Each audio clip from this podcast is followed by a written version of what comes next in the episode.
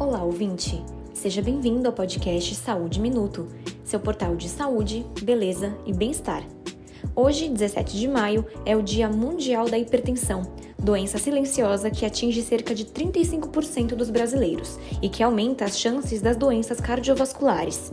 Para explicar um pouco mais sobre a doença, recebemos o cardiologista intervencionista Dr. Marcelo Cantarelli.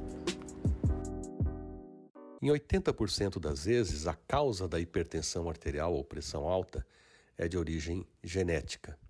Apenas em 20% das vezes ela é secundária a alguma outra doença, como por exemplo um hipertiroidismo, uma doença da tireoide, ou uma doença dos rins, uma doença renovascular, que é uma obstrução da artéria renal.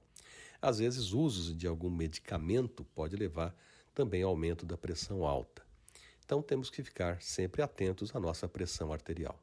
Para evitar o seu aparecimento, a adoção de hábitos de vida saudáveis, como uma dieta com pouco sal, rica em grãos integrais, carnes magras, laticínios com pouca gordura, frutas vegetais oleaginosas, sementes leguminosas e gorduras boas como os azeites.